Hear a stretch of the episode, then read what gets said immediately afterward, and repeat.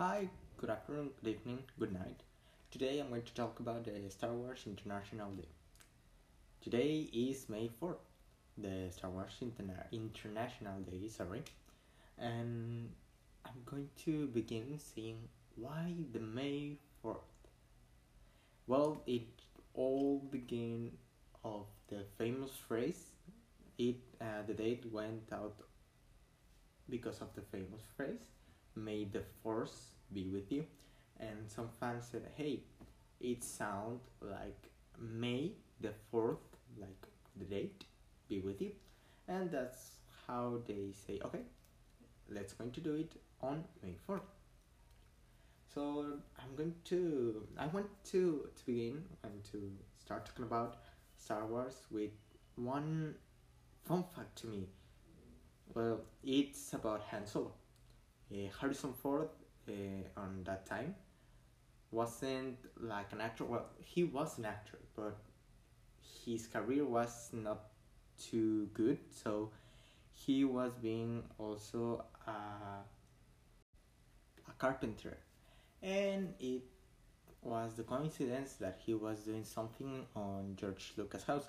Uh, George Lucas is the what was the director of six Star Wars movie. He was the one that be- began with all of this, and yeah, uh, George Lucas was making out auditions, and he, there was too many people, but he said like, "Hey, Harrison, do you wanna? Can you read this?" And Harrison read that, and George Lucas says, "Wow, you're you're awesome. I I want you." He was the best uh, not actor but he was the best yeah i mean yeah the best actor who was auditioning for Han Solo. Another fun fact is that Harrison Ford, also Han Solo, uh, well, used he's not Han Solo anymore. He used to do the fire uh, I mean the I don't know the fire sound of his laser. What am I saying? Like in of course in pre-production, uh, he was like pew pew pew to help the pro- producers to to put the sound there, and I don't know.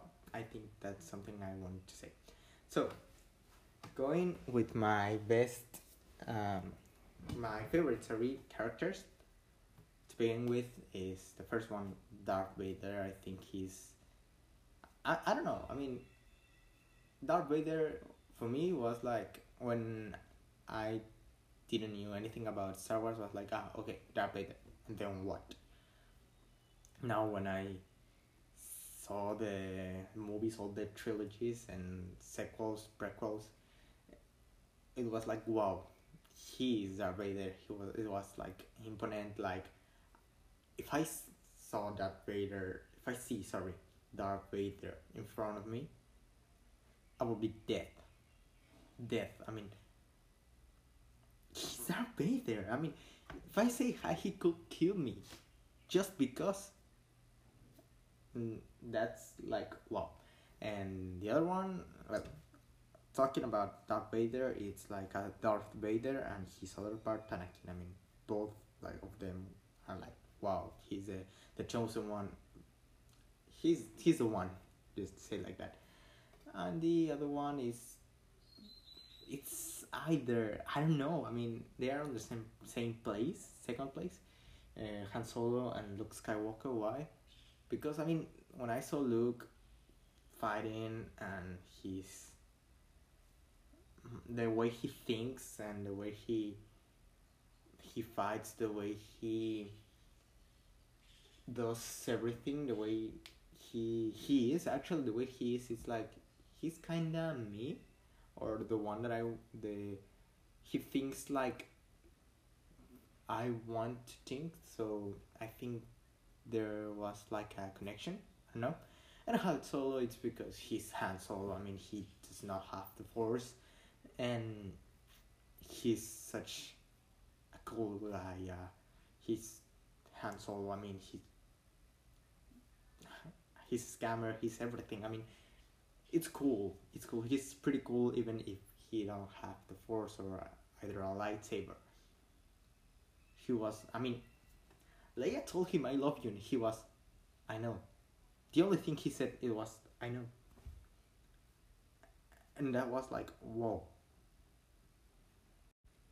Then going with movies. Okay, um, unpopular opinion. Well, not unpopular opinion. I, I don't think so, but I enjoyed too much the Return of the Jedi. I don't know. I mean, for me, it was a very good ending, and I can't. I mean, yeah, the first part of the movie was like slow and uh, I'm going over there, but I think at the end I enjoyed the most that one that the Empire Strikes Back. I mean, Empire Strikes Back is a great movie. It's when we first met Yoda, when we first no.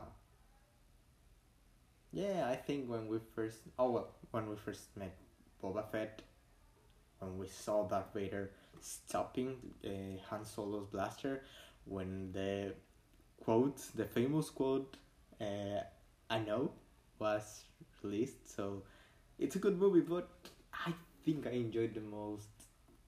I enjoyed most. Sorry, uh, the Return of the Jedi. For me, it's perfect. Uh, talking about the prequels, um, I think that the, the everyone's favorite is the third episode. The I can't remember the the Re- Revenge of the Sith. You know, everyone knows the quote. Uh, how how's how's going? Ah, I can't remember right now. Oh yeah, I have brought peace, freedom, justice, blah blah blah blah. I mean, good quote, a good movie.